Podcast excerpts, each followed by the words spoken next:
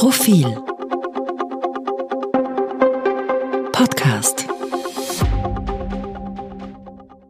Sie hören den aktuellen Profil-Leitartikel, geschrieben und gelesen von Christian Reiner. Kurz geht. Und dann lässt er wählen. Es dreht sich nicht um Österreich, sondern um Machterhalt. Ist es dennoch die richtige Lösung? Sein Auftritt am Samstag, knapp nach halb acht Uhr abends, brachte eine neue Dimension in die an Varianten nicht übermäßig reiche Rhetorik des Bundeskanzlers. Pathos, manche würden es Kitsch nennen. Es gehe nicht um ihn, es gehe um Österreich, ließ man die Journalisten und das Fernsehpublikum wissen. Das ist aus der Perspektive des Sebastian Kurz natürlich Unsinn. Dieser Satz will uns nämlich vermitteln, wäre es um ihn gegangen, hätte er also für sein eigenes Fortkommen entschieden, dann wäre er geblieben. Wir wissen freilich. Hätte Kurz zu diesem Zeitpunkt seinen Rücktritt nicht angekündigt, dann wäre er am kommenden Dienstag als Regierungschef abgewählt worden. Die Volkspartei wäre nicht mehr in der Regierung gewesen, sie hätte nicht mehr den Kanzler gestellt und Kurz wäre folgerichtig nicht mehr Obmann der bestimmenden politischen Gruppe der Republik gewesen und nicht deren Fraktionsvorsitzender geworden. Auch sein Gewicht in der Europäischen Volkspartei wäre als Chef einer Oppositionspartei wesentlich geringer gewesen. Kurz zahlt mit seinem Rücktritt also sehr wohl auf das eigene Konto ein. Sein Auftritt exakt 24 Stunden zuvor, als er noch Durchhalteparolen geäußert hatte, lässt allerdings vermuten, dass er von den Granden der Volkspartei überzeugt werden musste, die nun gewählte Vorgangsweise sei besser für alle Beteiligten, als etwa die Hoffnung auf Neuwahlen nach Monaten des Chaos in einem unregierten und unregierbaren Staat. Es liegt an Kurz, heißt mein Leitartikel in der seit Samstagmorgens vorliegenden Ausgabe vom Profil. Er müsse dem Land durch Rücktritt einen Dienst erweisen, schrieb ich.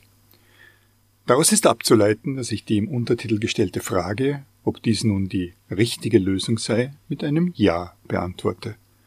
Trotz des Wissens darum, dass hier taktische Überlegungen Platz gegriffen haben, trotz der zukünftigen Verhältnisse in der Volkspartei, die ihr Machtzentrum unverändert bei Sebastian Kurz haben wird, trotz meiner in jenem Leitartikel vorgebrachten Argumentation, die Schuldenlast des Sebastian Kurz wiege auch abseits strafrechtlicher Konsequenzen schwer.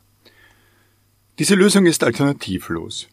Rücktritt und ein anderer, Alexander Schallenberg als Kanzler in der türkis-grünen Koalition. Alle Bekundungen im Sinne von Weg mit dem türkis-schwarzen System sind Hirngespinste. Die entsprechenden Wortmeldungen der Opposition sind genau das. Wortkaskaden einer Opposition, die selbst keine andere Variante anbieten konnte, um das Land zu führen. Dieses Land wäre ab Dienstag mitten in der Corona-Krise ohne Regierung dagestanden. Die FPÖ hätte eine Minderheitsregierung nicht unterstützt, hätte sie eine solche Regierung unterstützt, wäre diese binnen weniger Monate zerbröselt. Eine von einer Mehrheit getragene Koalition mit der FPÖ wie sie Herbert Kickel ultimativ gefordert hatte, wäre mit den Grünen nicht zustande gekommen. Österreich hätte einmal mehr gewählt, und nach diesen Wahlen wäre das Dilemma unverändert geblieben. Ist die Republik nun auf Dauer stabilisiert? Das bezweifle ich. Sebastian Kurz hatte in jener Rede postuliert, er ziehe sich zurück, bis die Vorwürfe gegen ihn geklärt seien. Damit gab er vor, es läge an ihm, darüber zu befinden, wann und gemessen an welchen Kriterien es soweit sein werde. In Wahrheit ist es aber der Koalitionspartner, der jetzt das Ultimatum gestellt hatte und dann entscheiden wird. Sigi Maurer, die Clubobfrau der Grünen, ließ bereits wissen, sie schließe aus, dass Kurz in dieser Legislaturperiode als Kanzler zurückkehren werde.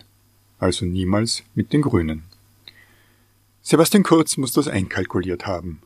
Will er wieder Kanzler sein? Dann kann er das nur über Neuwahlen werden. Und er will wieder Kanzler sein. Die Koalition unter Alexander Schallenberg ist eine Koalition auf Abruf.